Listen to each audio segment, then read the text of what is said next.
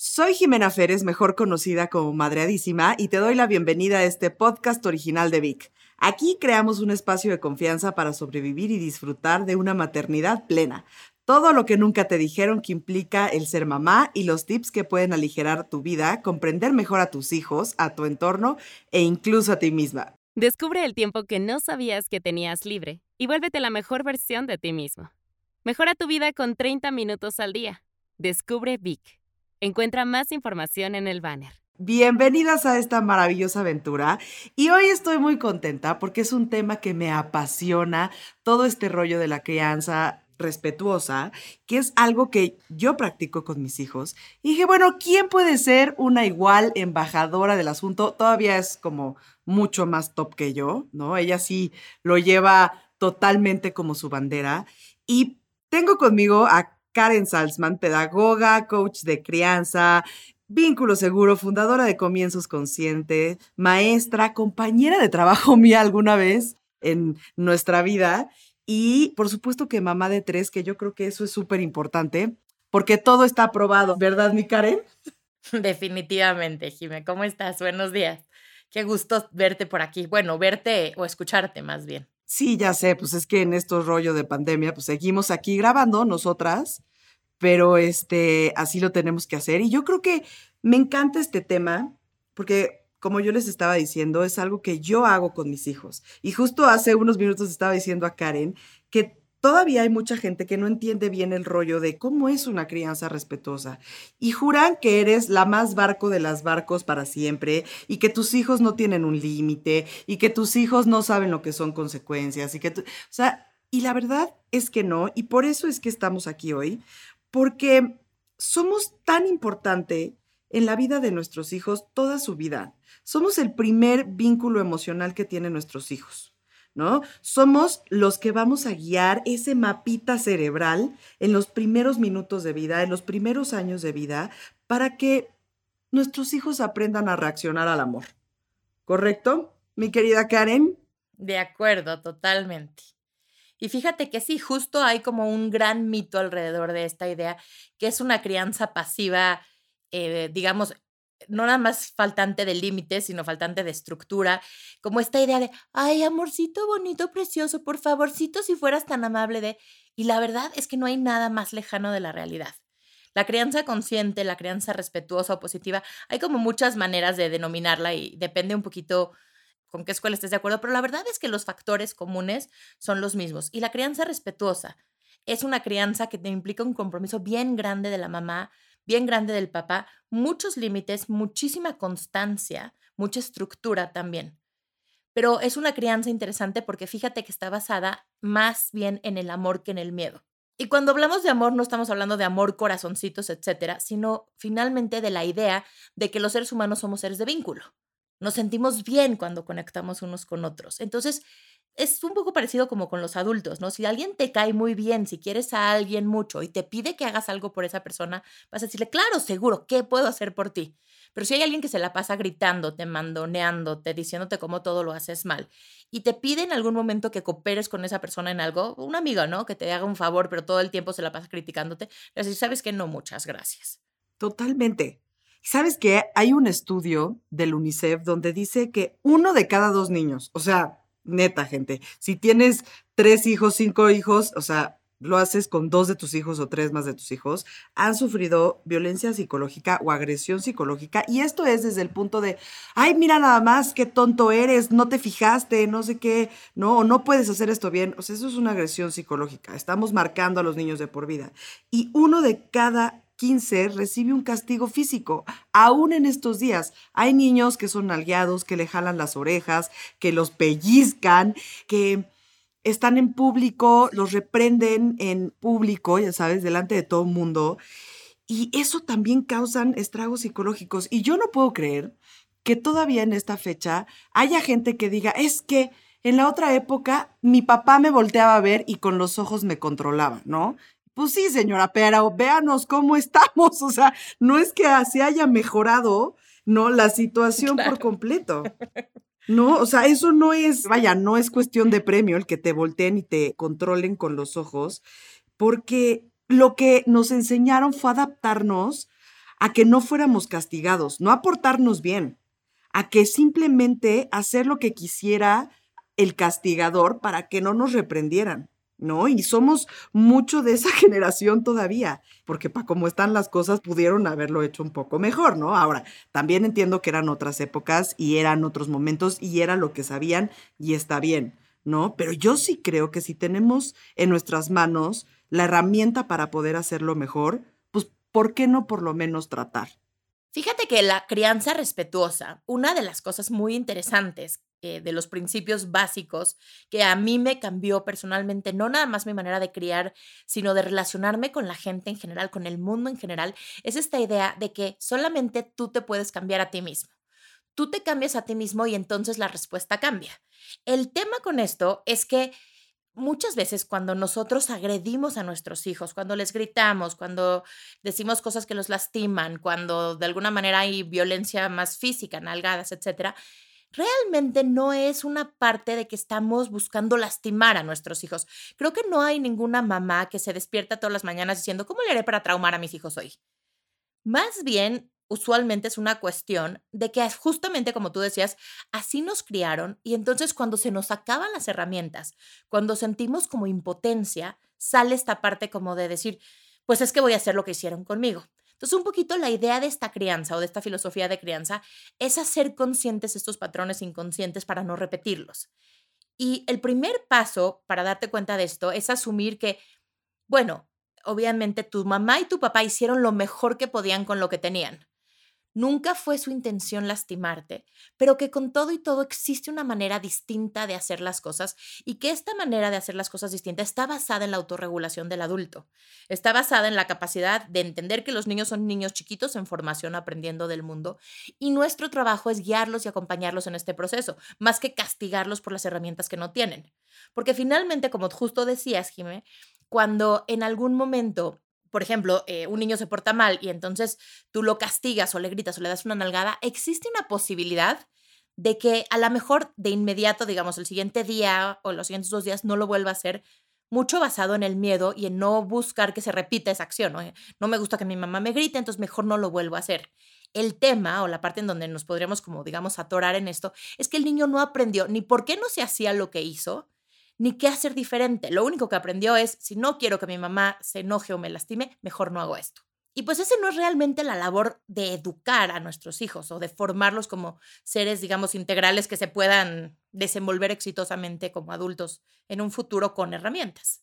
Totalmente. O sea, si tú lo que quieres es que tu hijo se porte bien, castigándolo no lo vas a lograr. Porque al final del día nunca entendió qué era lo que tenía que hacer bien para que ni siquiera hubiera ese castigo. Claro, es como una cosa temporal de vamos a tratar de evitar esta situación dolorosa, ¿no? Y entonces, ok, a lo mejor la siguiente hora o el siguiente día no lo vuelvo a hacer, pero el asunto es que como no me diste la herramienta que me estaba haciendo falta, por ejemplo, si me enojé, te voy a poner un ejemplo como muy concreto, ¿no? Que creo que nos pasa mucho a nosotros. Sí. Hermanos que últimamente, hermanos compartiendo espacios, digamos, por largos periodos de tiempo, un hermano le pega al otro y tú le dices, ah, sí, pues entonces yo te pego a ti para que veas lo que se siente. A ver, ¿cuál es el aprendizaje aquí? El aprendizaje es, tienes razón, no le puedo pegar a mi hermano porque de alguna manera estamos en una situación como de igualdad de poder, pero la gente más grande y más fuerte que yo sí me puede pegar. Ese es primer aprendizaje. Segundo aprendizaje, pues quién sabe por qué no le puedo pegar a mi hermano. Básicamente es porque mi mamá lo dice. Y la parte más importante, al menos desde mi perspectiva, no sé si coincides, es que el niño que le pega al hermano estaba tratando de comunicar algo con ese golpe. Pueden ser muchas cosas, ¿no? Celos, frustración, enojo, aburrimiento inclusive pero tú no le diste la herramienta para uno, entender qué hay detrás de su conducta y dos, cuál es la herramienta correcta que puede utilizar en vez de golpear. Entonces, la próxima vez que el hermano haga esa misma acción que lo enojó, ya sea, ya sabes, le quitó las cosas, no lo dejó escoger el canal, etcétera, no tiene una herramienta distinta que pegarle. Entonces, estás haciendo que esto se repita y se repita y se repita. Claro, y sabes que yo lo que siempre les he dicho, ahora sí que a mis madreadísimas, es que no podemos dar por hecho que nuestros niños saben las cosas, que nuestros niños saben cómo, cómo tienen que actuar, o pon tú, saben que un golpe no se debe dar. O sea, no puedes dar por hecho que tu niño de dos años sabe que un golpe es malo, ¿ok? Cuando a lo mejor no lo has enseñado a dar caricias. Y para él, el significado de un golpe es, lo golpeo, me pone atención, mi mamá me voltea a ver, ¿no? O sea, como que nunca dar por hecho que nuestros hijos saben las cosas. Totalmente de acuerdo. Y te digo una cosa, ni siquiera puedes dar por hecho por la edad. Obviamente, o bueno, para, a lo mejor para mí es como obvio que un chiquitín de dos años, esa es la herramienta que tiene. Pero inclusive si tu hijo de 10 años está pegándole constantemente a sus hermanos, tienes que partir de la idea de que por alguna razón, quién sabe cuál, hay muchas causas posibles, pero no ha logrado interiorizar esa herramienta y se la tienes que enseñar como mamá. Ese es nuestro trabajo, enseñar herramientas. Y ahí es donde entra todo este rollo de la crianza positiva que vuelve a los niños con una autoestima mucho más alta, son adultos que como recibieron amor, van a dar amor, van a tratar de ser empáticos, porque sus papás fueron con ellos empáticos. De acuerdo. Y fíjate que otro, punto ahí que es interesante es que el modelo que yo utilizo mucho está basado, siempre yo parto de entender la conducta del niño acorde, esto que decías justo del desarrollo del cerebro, acorde a la etapa de desarrollo en la que están. Porque uno de los errores que hacemos mucho como adultos es que tratamos de leer a los niños como si tuvieran eh, la misma edad que nosotros, como si estuvieran en la misma etapa de desarrollo que nosotros. Entonces, un niño que pega, o sea, un adulto que pega, es un adulto que está genuinamente agrediendo al otro, ¿no? Está, sabe que no se hace y escoge hacerlo de todas maneras y luego los escolares, entiendes que la misma acción en diferente etapa te puede comunicar cosas muy distintas y que uno de los grandes, grandes retos a los que nos enfrentamos como mamás, sobre todo los primeros 6, 7 años de vida, es que el cerebro está sumamente inmaduro y estos chiquitines no se autorregulan. Es como que no tienen este pepito grillo interno diciéndoles, no, espérate, no se pega, pegar no es lo correcto. Y que además, como dices tú, cada etapa de desarrollo pues tiene sus cosas y tienes tus momentos para lograr hacer ese link en el cerebro que le dure de por vida. O sea, si tú eh, juntas las neuronas a través de amor y de respeto, pues ese link se va a hacer más fuerte, pero si lo juntas a través de castigo e ignorar conductas, pues ese link se va a hacer mucho más fuerte. Exacto. Esta idea en neurodesarrollo se llama como la mielinización de la conducta. Y una de las cosas como para mí como bien interesantes del desarrollo es que los niños chiquitos, básicamente esas conductas no están mielinizadas todavía, lo cual yo siempre le digo a las mamás, es una gran ventaja, porque imagínate que se mielinice, que cada vez que las cosas no son como tú quieres, te tiras al piso, lloras y gritas, ¿no? Como que no, no quieres... Ya valiste gorro. Exacto, sí. Esa no es la conducta que quieres que se mielinicen tus hijos a los 40, definitivamente. Que los hay. Ah, no, es que se mieliniza lo que se mieliniza, ¿no? Pero hay que partir de la idea de que inicialmente estas conductas que nosotros vemos como desafiantes, como retos, como, ah, es que no tengo autoridad frente a mi hijo. Y, eso es como algo que tenemos mucho miedo, ¿no? Es una creencia que traemos atorada de la generación anterior de, ¡Ah! no me respeta, es que no tengo autoridad frente a él. Es como de, no, no, espérate. Yo digo que las familias deben de ser, fíjate, monarquías parlamentarias. Correcto. ¿Sabes? No quieres democracias, porque las democracias se dan entre sujetos en igualdad. Exacto. Y aquí en una casa no lo hay, francamente. Claro que no, los niños no tienen experiencia. El hecho es que las mamás, desde la crianza respetuosa también, toman las decisiones que consideramos que les funcionan mejor a nuestros chiquitos porque tenemos perspectiva. Ya sabes, tú sabes que si no te lavas los dientes nunca en tu vida, existe una posibilidad interesante de que se te pudran y se te caigan. Los niños nada más dicen, esto es muy incómodo y no muy, o sea, es muy incómodo y muy desagradable, no me quiero lavar los dientes, gracias pero tampoco puedes caer en el otro extremo, que creo que o sea, hay como esta parte del el autoritarismo.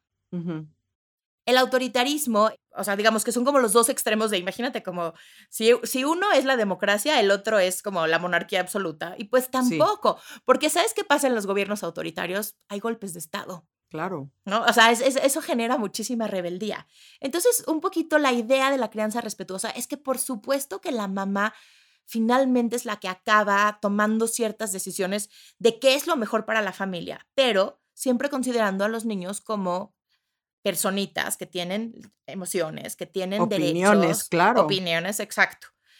Y entonces un poquito lo que nos toca a nosotros es entender la etapa de desarrollo, entender por qué hacen lo que hacen y responder a lo que están comunicando, darles las herramientas que les están faltando. No tanto tratar de que se vuelvan pequeños autómatas que hacen lo que nosotros decimos cuando nosotros decimos. Totalmente, porque además, ¿qué es normal en un niño? O sea, la neta es que sentar a tu hijo en una mesa en un restaurante seis horas, o sea, please, y tienen cuatro años y quieres que esté completamente sin hablar, sin gritar, sin picarle al hermano, es prácticamente imposible, ¿no? Recordar que son niños y que los niños se necesitan mover y que neta, neta, mamás, o sea, los niños tienen a lo máximo, los pequeños tienen a lo máximo 15 minutos de, de atención. Tienes 15 minutos en la mañana para que, para que les expliques qué es lo que quieres que haga, ¿no? O sea, como bajar las expectativas muy cañón de lo que tienes de tu hijo y entender que los niños son niños y lo que es normal en los niños es que sean niños. Sí, y son niños que una de las partes como complicadas de ser niño, digo, no complicadas, en realidad son muy mágicas si lo piensas, es que aprenden de la experiencia. Entonces, una de las cosas que sucede es que yo cuando doy los cursos les digo a las mamás, si pudiera y si se prestara el cerebro para eso, a los que les estaría dando el curso de cómo portarse acorde a las expectativas de la sociedad sería sus hijos. Pero como no funciona así, como los niños no aprenden por teoría, los niños para aprender qué se espera de ellos, tienen que experimentar y experimentar se hace uno de mis ejemplos interesantes es, imagínate un, niño de, haz de cuenta, como dos años, que saca todos, todos, todos los, los este, pañuelos desechables de la caja. Y tú dices, pero ¿por qué haces eso? Es un desperdicio. Si tomas un pasito para atrás y ves la conducta, dices, wow, qué interesante. De verdad le caben muchísimas cosas a una caja muy chiquita. Muy pequeña, claro. pero además, o sea, ya sabes, está en el desarrollo motriz fino, o sea, son como muchas cosas, ¿no? Que pueden, de ese desastre que tú ves, es un desarrollo en tu hijo. Depende de cómo lo quieras ver. Exacto. Y para nosotros es, esta parte, por ejemplo, de cuando los niños se portan mal y te voltean a ver así como de que les dices, no vayas a hacer esto. Y te voltean a ver y te sonríen y lo hacen exactamente lo que dijiste que no.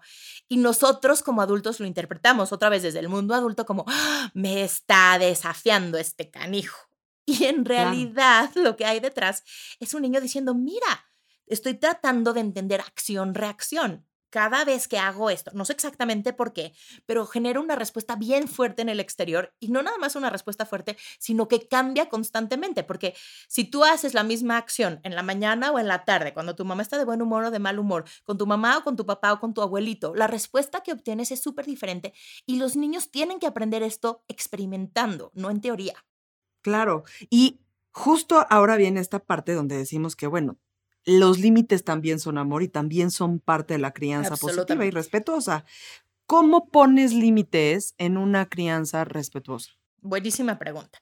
Entonces, em, desde la perspectiva de la crianza respetuosa, hay como dos grandes bloques, eh, digamos, para que esta crianza sea exitosa. El primero, ya hablamos mucho de esto, es esta parte como del vínculo, es esta parte como de tener una conexión sólida y profunda con tus hijos para que quieran eh, de alguna manera colaborar. Pero fíjate que el tema de los límites es interesante porque está muy mal entendido. En realidad, la definición del límite que a mí más me gusta es una definición que utiliza María Montessori, que tiene que ver con, puesto en positivo, cuidarte a ti mismo, cuidar a los demás y cuidar al mundo que te rodea. Que negativo sería como, no puedes lastimarte a ti, no puedes lastimar a los demás y al mundo que te rodea, ¿no? O sea, en, mamá, pues, es no pegas. Pero, pero fíjate, suena como muy simplista, pero en realidad implica muchísimas cosas. Obviamente hay esta parte como medio evidente de no puedes pegar, no me puedes hablar feo y lastimar mis emociones, porque no nada más es no lastimarme físicamente, sino también no lastimarme emocionalmente. Pero también hay cosas como por qué un niño se tiene que dormir a cierta hora porque estoy cuidando tu cuerpo, porque un niño necesita comer cierta comida eh, en ciertas cantidades porque estás cuidando tu cuerpo, ¿no? Entonces, de alguna manera, esos son los límites. Ahora, para poner límites, lo que hay que entender es que el límite en gran medida debe de estar acompañado siempre del sí. Esa es la parte como de la crianza positiva. ¿En dónde? Lo primero, cuando tú pones un límite, vamos a, si quieres, a ver, ponme un ejemplo de una situación en la que necesitarías poner límite para que te dé como más o menos la idea. Cuando, o sea, de verdad quieres mandar a tus hijos a dormir y de plano no quiere y no quiere y no quiere y no quiere y lo pones en su cuarto y se baja y va y se regresa. Sí, ok. ok, entonces, la, ahí te va. Es como, es que de verdad es como chistoso este tema de los límites, porque acaba siendo como una línea muy, a veces es como una línea, yo digo que no es, no es que sea una línea gris, es que es una línea punteada. Puedes caer de hacia el lado de los límites y entonces vamos a hablar de las normas sociales, como para contrastar un poquito este, este concepto. Las normas sociales, y justo porque el sueño cae en medio de la norma social o la regla social y el límite. Las normas o reglas sociales son estos como procedimientos o acuerdos que hacemos en una familia inicialmente y luego como en un, es la familia, la escuela, la sociedad, no, como que van creciendo. De que decimos, así van a ser las cosas aquí. Ahora, vamos a suponerte que yo te pregunto, ¿a qué hora se duermen tus hijos? La neta, la neta, mis hijos son súper tempraneros. O sea, mis hijos están dormidos siete y media, ocho, ¿eh? No creas que tanto. Pero claro, van creciendo y ahora con todo este rollo que estamos aquí encerrados, pues no es la misma actividad física que tenía, ¿no? Y entonces Mariana, que todavía es chiquita, que tiene cuatro años, no me cuesta tanto trabajo. Ella está preparada para dormir desde las cinco de la tarde. Javi, mi hijo de siete años, me dice, mamá, o sea, ¿por qué me tengo que dormir tan temprano todavía? Claro. Y entonces vamos a suponer, por usar ejemplos, no es mi caso, eh, para nada, pero vamos a suponer que mis hijas se duermen a las nueve. Y, supongamos que tenemos un cierto número de horas que tendría que dormir los niños por etapa de desarrollo. ¿Quién tiene la respuesta correcta en cuanto a la hora de sueño? Mientras estén durmiendo la cantidad de horas que necesitarían. Pues en realidad nadie. ¿No? ¿Estás de acuerdo? Es, es una decisión familiar, individual, que tiene que ver con las necesidades de tus hijos, las necesidades de tu familia, las necesidades de ti como mamá y son válidas. Entonces, eso es justamente, estás en el campo, pisando la parte de las normas sociales. Las normas sociales son relativas y cambian justo, por ejemplo, lo que estás diciendo ahorita con la edad. Evidentemente, la hora de dormir va a ir haciéndose cada vez más tarde mientras los niños crecen. Mi hija de 11 años ya actúa como adolescente, ya se duerme la señorita a las 11, pero también se despierta a las 10. De muy mal humor, por cierto. Entonces, esas son normas sociales. Ahora, ¿En qué momento cruzas al punto de que ya estés hablando de límites? Si yo llegara y te diga, ¿qué crees, Jimé? Mis hijas se duermen a las 3 de la mañana. Ahí sería como de, Karen, o sea, les estás haciendo daño a tus hijas. ¿Cómo crees? En el sueño los niños crecen, en el sueño los niños descansan, acomodan su aprendizaje.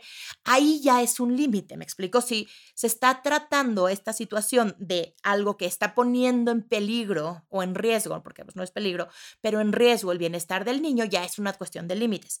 Entonces, usando este ejemplo, vamos a seguir nada más con este ejemplo. Inicialmente la diferencia, y por eso empezaba desde aquí, con esta situación de no se quieren ir a dormir y se paran y se paran y se paran. Cuando tú estás hablando de normas sociales, lo primero que yo les recomiendo, queridas mamás, es ayudemos a nuestros hijos a ser exitosos y aprendamos de la realidad. Si tus hijos están haciendo esto todo el tiempo, te están diciendo que la estructura y la rutina de sueño que estás teniendo en este momento no funciona. Entonces, en vez de pensar en la lógica de cómo le hago para que no siga haciendo esto, vamos a pensar en la lógica contraria, que es cómo le hago para que sea exitoso y esté cansado y tranquilo o cansada y tranquila a la hora de dormir. Entonces habría como una serie de estrategias que podrías poner en práctica, desde hacer una rutina visual en la que, por ejemplo, si te están aplicando esta de, quiero agua. Ok, entonces incluye en tu rutina visual que ya esté el agua ahí tengo hambre. Bueno, a ver, vamos a hacer un acuerdo desde antes de a partir de que te paras de la mesa de cenar, no hay comida. ¿Me explico? Entonces es un poquito ayudarles y crear una rutina que los ayude a pasar del 100 al 0, que esa es otra de las cosas que de repente nos pasan con el sueño, que están los niños brincoteando felices viendo la tele y de repente es como, un, dos, tres, duérmete. Pues es que no. Así no funciona el cerebro. Entonces creas estas condiciones para ayudar a los niños a ser exitosos. Esa es como la primera parte. Antes de buscar como esta parte de los límites, que te digo que a veces acaban siendo como muy sobrevalorados, como que esa sea, claro que son necesarios. Es bien importante que nuestros hijos sepan lo que esperamos de ellos y se mantenga constantes. Pero también es igual de importante si no quieres que tu vida sea una pelea permanente, ayudar a que las condiciones les permitan ser exitosos y a utilizar la etapa de desarrollo de alguna manera a tu favor. Ahora, vamos a suponer que tú ya hiciste una rutina de sueño maravillosa, que ya entendiste que los niños de cuatro años le tienen miedo a la oscuridad, entonces ya tienes todo un ritual de los monstruos se van a ir, porque tenemos el spray anti-monstruos y aquí está tu lucecita de buenas noches y tenemos una rutina súper establecida. Igual Mariana se para otra vez y se para y se para, que ya me dijiste que no es el caso, pero vamos a suponer. Entonces un poquito la idea es, cuando tú pones un límite, yo utilizo un modelo que le llamo el modelo de tres partes. La primera parte es tratar de ayudar para ti y para el niño de entender por qué está rompiendo el límite, qué están comunicando, qué hay detrás. Yo sé que quieres seguir jugando. Luego le pones la parte del límite que usualmente está basado en un no, que tiene que ser clara y firme y muy, muy, muy constante. Es hora de dormir, necesitas quedarte acostada en tu cama. Y luego, esa es justo la parte de decir qué sí tienes que hacer. Te quedas en tu cama. Ahora, ¿qué pasa si entonces ya lo dejaste muy claro? O sea, un poquito la idea sería, para mantener el límite, te acompaño a tu cama, te acuesto sin mucha interacción, se vuelve a parar, o sea, lo repites hasta que se interioriza. Ahora, si tú ya estás absolutamente segura de que el límite está muy claro y de todas maneras está escogiendo por alguna razón tu hijo romper el límite, cuando tú ya repetiste el límite y estás segura de que lo tienen interiorizado, de que saben qué se espera de ellos y de todas maneras escogen no hacerle caso, entonces ahora sí viene esta parte como de decir, ok, vamos entonces a pensar en cuál sería la consecuencia. Ahora, las consecuencias hay que tener mucho cuidado con ellas, si estamos hablando de límites y consecuencias. Sí, claro, justo yo te iba a decir, porque también es que sí hay consecuencias. ¿No? O sea, tampoco es que va uno por la vida. Ojo, no hay castigo, hay una consecuencia. Claro, y lo que pasa es que en este tipo de casos es muy compleja la consecuencia, porque desde la perspectiva de la crianza respetuosa, la consecuencia tiene dos objetivos distintos según la situación. O reparar el daño, cuando, sobre todo cuando lastimas a los demás o a las cosas que te rodean, sí. Y regresar a las cosas a una situación como de seguridad, que tiene también que ver con la misma situación o de alguna manera que los niños sean conscientes de que hay una realidad y de que la realidad de alguna manera los limita. Por ejemplo, en el caso del sueño, pues es que la consecuencia de, o sea, la consecuencia natural de dormirte tarde es sentirte muy cansado al día siguiente. Claro que las mamás pagamos el pato de las consecuencias naturales. Era lo que te iba a decir, esa la pagamos nosotras bien cañón porque están de un humor de la fregada y tú ya te amolaste, ¿no? Claro, sí, sí, claro. Pero el tema con esta parte es que en este tipo de cosas, haz de cuenta que la consecuencia natural del tiempo es, pues mi vida, en la medida que tú no te estás quedando dormida, o sea, que no estás aceptando quedarte dormida, no tenemos este tiempo para el ritual de conexión previo a dormir. ¿Me explico? Por ejemplo, esto que me dices de que se paran y se paran y se paran, lo primero que yo le diría a una mamá cuando se me platicara esto es, espérame, ¿qué está comunicando tu hijo que se está parando y parando? Porque esa es la parte más importante. La conducta es un acto siempre comunicativo. Entonces, si tú los dices, ah, pues entonces mañana no ves la tele porque te sigues parando, pero el hecho es que vas a llegar al día siguiente y si el niño no se estaba durmiendo porque o no estaba cansado, eso que decías tú ahorita en la en cuarentena está siendo un factor tremendo. No están cansados, no hay actividad, no hay estímulo. Entonces, el hecho es que no importa que tú le quitaste la tele, lo amarraste a la cama, este, lo que sea que hayas hecho, el punto es que no resolviste lo que había detrás del acto. Entonces van a llegar la siguiente noche, igual no va a estar dormido, igual por más que te pares de cabeza o hagas lo que sea, no se va a dormir. Y a lo mejor muy probablemente tu hijo vio algo o no sé qué que le dio terror. Exacto. ¿No? Y por eso no se puede dormir. Pues ¿no? Exacto, exacto, exacto. Entonces, ¿sabes cuál es a mí una palabra que me gusta mucho utilizar como mamá? Es ver a nuestros hijos con curiosidad. ¿Qué me está diciendo? Exacto. ¿Será miedo? ¿Será que no está cansado? ¿Y cómo puedo, desde tratar de entender qué me está diciendo, ayudarlo a que funcionen las cosas? O sea, justo el tema de las consecuencias es que el gran problema que tienen las consecuencias es que, fíjate, lo que estamos tratando de hacer con las consecuencias es enseñarle a los niños cómo funciona la realidad, que es lo que tú decías ahorita justo, ¿no? Sí, hay consecuencias. O sea, si tú haces A, pasa B. Si tú chocas, tienes que hablarle al seguro y pagar el daño. Y si no tienes seguro, pues a ver de dónde sacas el dinero. Y así es la vida. Si lo que tú haces genera un efecto en la realidad y pues lo tienes que pagar, ni modo. Pero el tema es que el que tú aprendas cómo funciona la realidad no te da la herramienta que te estaba faltando. O sea, son como dos cosas distintas. Sí hay que enseñarle a nuestros hijos consecuencias porque no pueden ir por el mundo creyendo que es como esta escena de Terminator, yo siento, ¿no? Cuando no les enseñas este, consecuencias, que deja el caos atrás, ya estás explotando todo, claro. y él se va caminando, la, la, la, la, la, yo ya me voy. No podemos enseñarles eso, hay que voltearlos y decirles, mira, ahí está el desastre que hiciste y ahora lo tenemos que recoger, mi amor. Pero eso no le va a enseñar la herramienta que le estaba haciendo falta o no va a resolver el problema que estaba viviendo en ese momento el niño. O sea, por ejemplo, lo que decías del miedo. Entonces, si tu hijo no quiere dormir porque tiene miedo, créale todo un ritualito entendiendo, por ejemplo, que los niños de entre 3 y 6 años, en la noche sus miedos son reales. No, no, no, no es manipulación. Mi ejemplo favorito de esto, los miedos reales, es cuando mi hija mediana era chiquita. Me decía, es que mamá, en la noche vienen los lobos. Y yo le decía, mi amor, no, mi vida, vivimos en un edificio en el cuarto piso en la Ciudad de México. Los lobos viven en el bosque y no pueden picarle el elevador, amor. ¿Y sabes lo que me contestó la niña brillante? ¿Qué te dijo? Se volteó y me dijo, mamá, el lobo vive dentro del cuento y sale en la noche. A mi vida.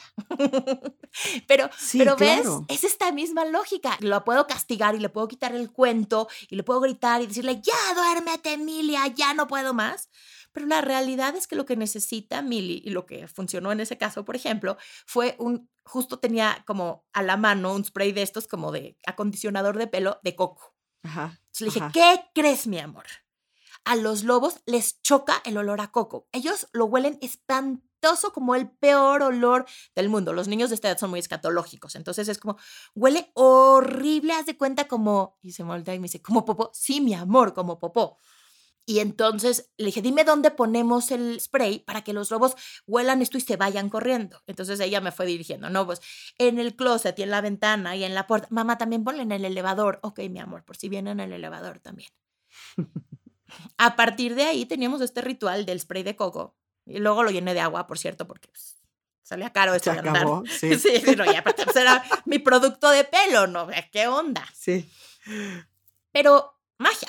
Y es que justo en este momento que dijiste, claro, nosotras nos ponemos a gritar como locas y entonces nos convertimos en las mendigas mamás gritonas para todo, que altera por completo una casa y que altera por completo la relación y los vínculos que creas con estas personas. O sea, este rollo de la mamá gritona, que a veces no nos damos cuenta, pero que sí es importante poder controlarlo a veces y ver en qué decibel vamos, porque sí afectamos a nuestros hijos si solo les gritamos. Absolutamente. Digo, hay como muchos estudios que hablan sobre los efectos que tiene el grito en los niños y la verdad es que sí hay efectos. O sea, eso hay que, hay que partir de esa idea. Sí tiene efecto el grito en los niños.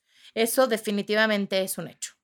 Quiero que entiendan que hay una diferencia entre un no firme a un que no o sea, hay una diferencia abismal entre una y el otro. Yo soy mucho de hablar súper firme con mis hijos.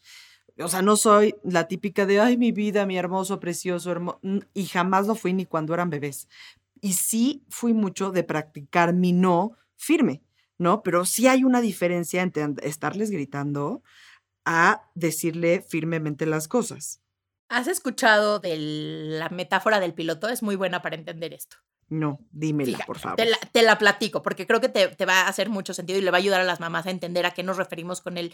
Porque muchas mamás que crecieron con este tono de voz como un poquito más agresivo, les cuesta mucho trabajo entender a qué nos referimos con dónde está la línea entre el no histérico y el no firme. Entonces, la metáfora del piloto dice esto, ¿no? Nosotros somos los pilotos en la vida de nuestros hijos. Ellos están en un avión que nosotros estamos piloteando que tú estás piloteando con tu experiencia y sabiduría maravillosa. Y entonces en este camino empieza a haber a veces turbulencia y es normal, es parte de la experiencia que haya turbulencia. Ahora, en el momento que hay turbulencia, un poco la idea es que imagínense ustedes como mamás que están en un avión en el que se empieza a mover las cosas. ¿Cuál sería el tono de voz que a ustedes como personas les ayudaría a sentirse tranquilas? Imagínense a un piloto hablando, ya saben, por el altavoz, gritando, no, todos siéntense, en este momento se sientan. Nos caemos. Exacto.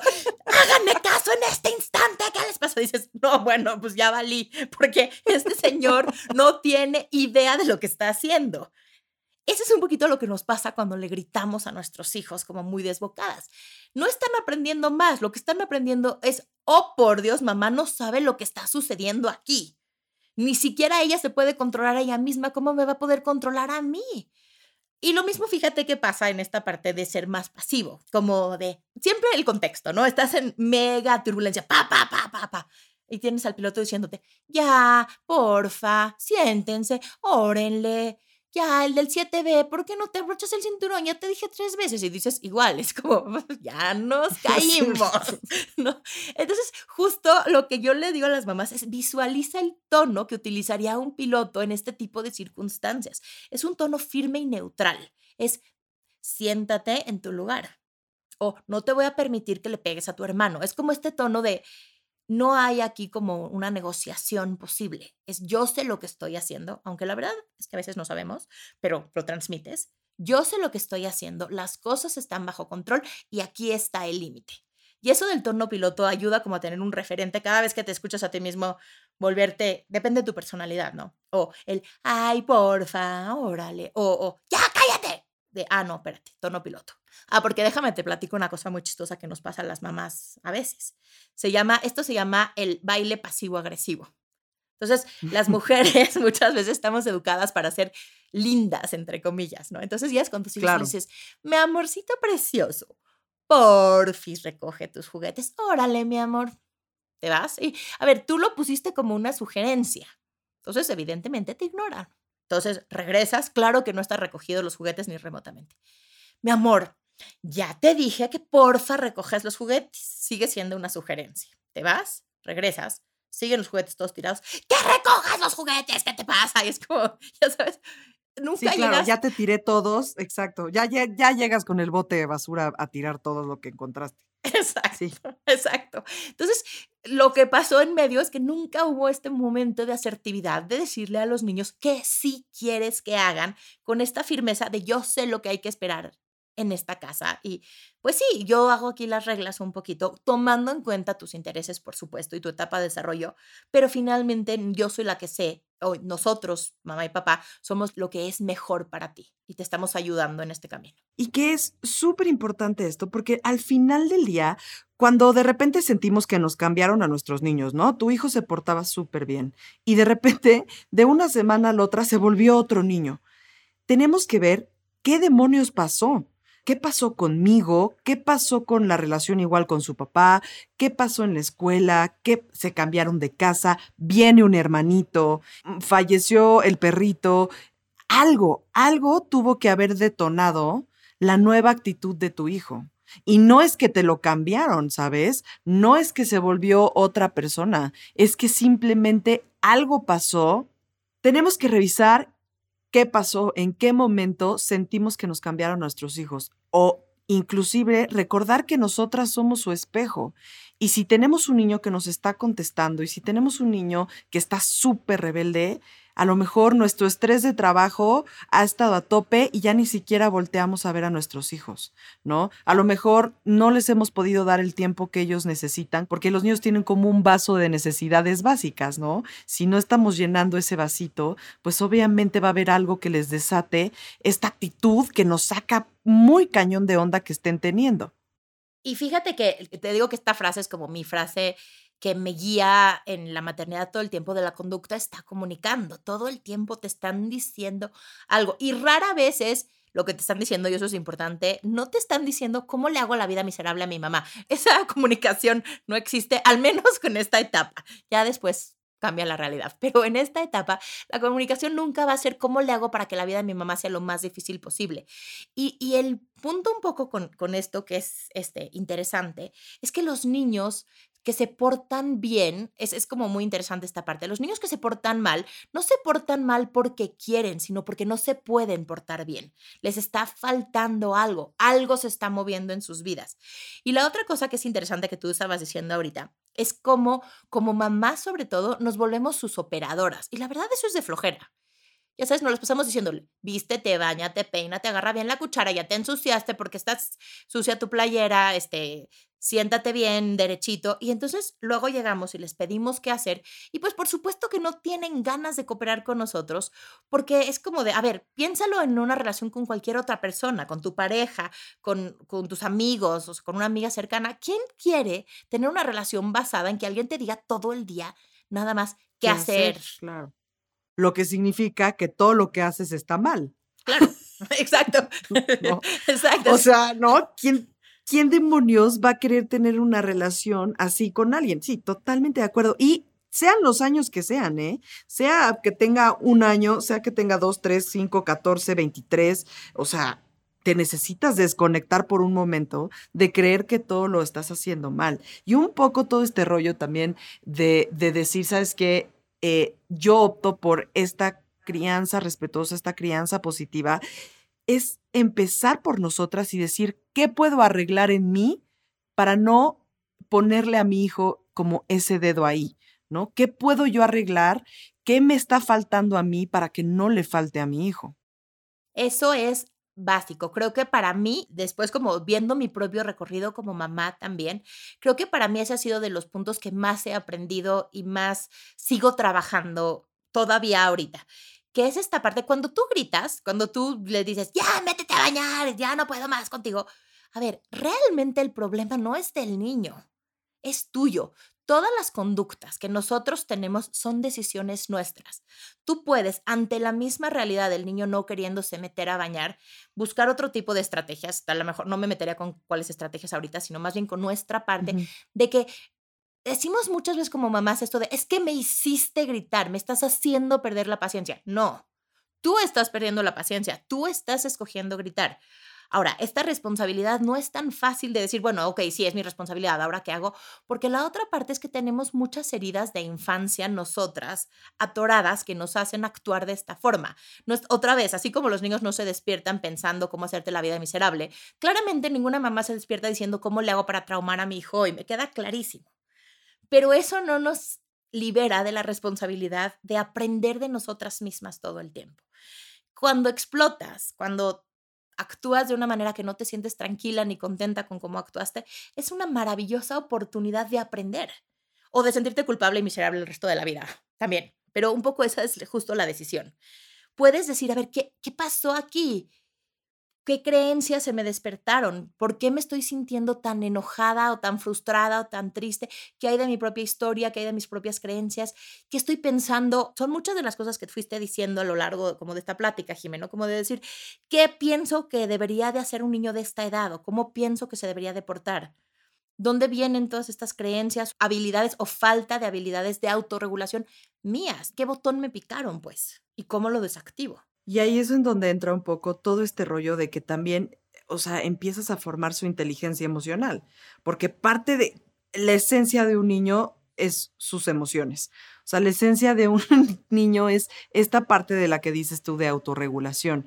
Pero ¿cómo los estamos enseñando a autorregularse? Si solamente los estamos mandando cada vez que sienten, cada vez que se enojan, cada vez que les estamos diciendo que está pésimo lo que están sintiendo, los estamos mandando a un tiempo fuera en lugar de un tiempo dentro, donde ellos puedan enseñarse y nosotras enseñarlos y a autorregularse. Y a lo mejor nosotras también enseñarnos, porque es súper difícil aprender a calmarnos cuando tenemos todas estas emociones revoloteando por ahí y nosotros queremos que nuestros hijos estén calmados, pero nosotras no sabemos calmarnos. Y es parte también de enseñarles este un punto de inteligencia emocional, así, tal cual. Lo que quiero cambiar en ti, lo cambio en mí primero. Por supuesto. Ese punto que decías de, de, cómo le pedimos a los niños cosas que nosotros como adultos en lo absoluto cumplimos me da muchísima risa. Hay, no sé si, si, si has visto un video que, que hay por ahí circulando de mamás, ah, son como un trío de mamás que actúan unas con las otras como actuaría si fueran niños. Entonces están las tres mamás como, ya sabes, es como buenísimo.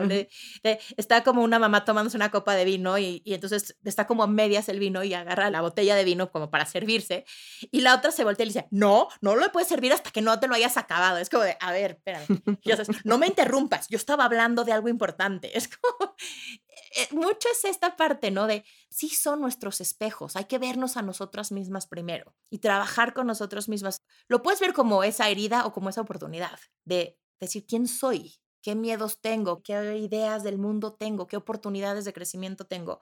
O te puedes ir corriendo del, hacia el otro lado y refugiarte en pues estas estrategias que hablan de una sensación de impotencia, como son gritar y como son abusar psicológicamente y etcétera, pues que hablan de gran medida de nuestra propia vulnerabilidad como adultos, ¿no? De como no sé qué hacer, entonces, y no sé qué hacer contigo y me siento impotente, entonces hago que tú también te sientas impotente. Al menos así estamos igual. Todos somos impotentes aquí. Exacto. No, y totalmente, yo creo que es un momento para nosotras volver nuestro hogar un hogar seguro, ¿sabes? Para los niños, porque muchas veces si utilizamos las estrategias erróneas, lo primero que hacemos es alejar a nuestros hijos para siempre. Y entonces lo que no aprendieron en casa, lo que no abrazaron en casa, van y lo abrazan en otro lado. Y yo creo que muchas de las veces eh, tenemos niños que se convierten en adultos perdidos por ahí porque en su casa nadie los abrazó, nadie los respetó, nadie les dijo cómo debían actuar y lo que hicieron primero al poder salir de su casa fue nunca regresar. Y yo creo que es momento de volver nuestras casas. Ahorita que tenemos tanto tiempo con nuestros hijos y que todavía nos falta un rato por estar aquí en la casa, eh, pues volver tu casa un lugar seguro para ellos, para que cuando se sientan mal, regresen a ti y tú los puedas ayudar. Cuando hayan cometido un error, regresen a ti y los puedas ayudar, ¿no? Y estén en la casa y que sientan que tienen un lugar con bases donde siempre se les va a esperar con los brazos abiertos, listos para abrazarlos y nunca para juzgarlos. Qué hermoso. De acuerdo, totalmente. Creo que hay un punto que mencionaste que me parece clave, fundamental y que a mí como mamá me ha dado muchísima paz, Jimé, es esta parte del error, de justo eh, la idea de que los niños vengan hacia ti en vez de que salgan corriendo cuando se equivocan. Tiene mucho que ver con cómo vivimos sus errores y nuestros propios errores. Los errores son oportunidades de aprender de nosotros mismos y de nuestros hijos.